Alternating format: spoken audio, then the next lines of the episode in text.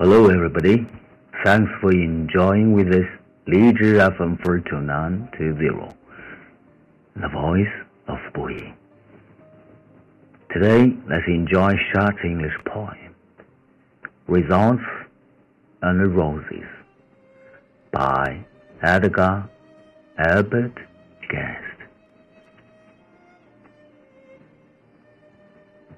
The man who wants a garden fire, or small or very big, with flowers growing here and there, must bend his back and dig. The things are mighty few on earth that wishes can attain. Whatever we want of any worth, we've got to work to gain.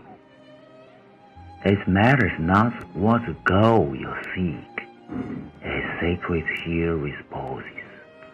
You've got to day from week to week to get results or roses.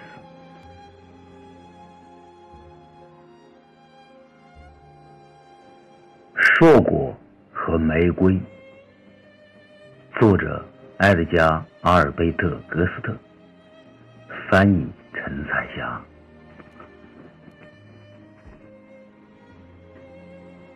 要想有个美丽花园，面积大小姑且不管，只要园中长满鲜花，就必须把汗水挥洒。有愿望就能实现这样的事儿，还真是少见。只要想要的东西有价值，就得靠努力去创造。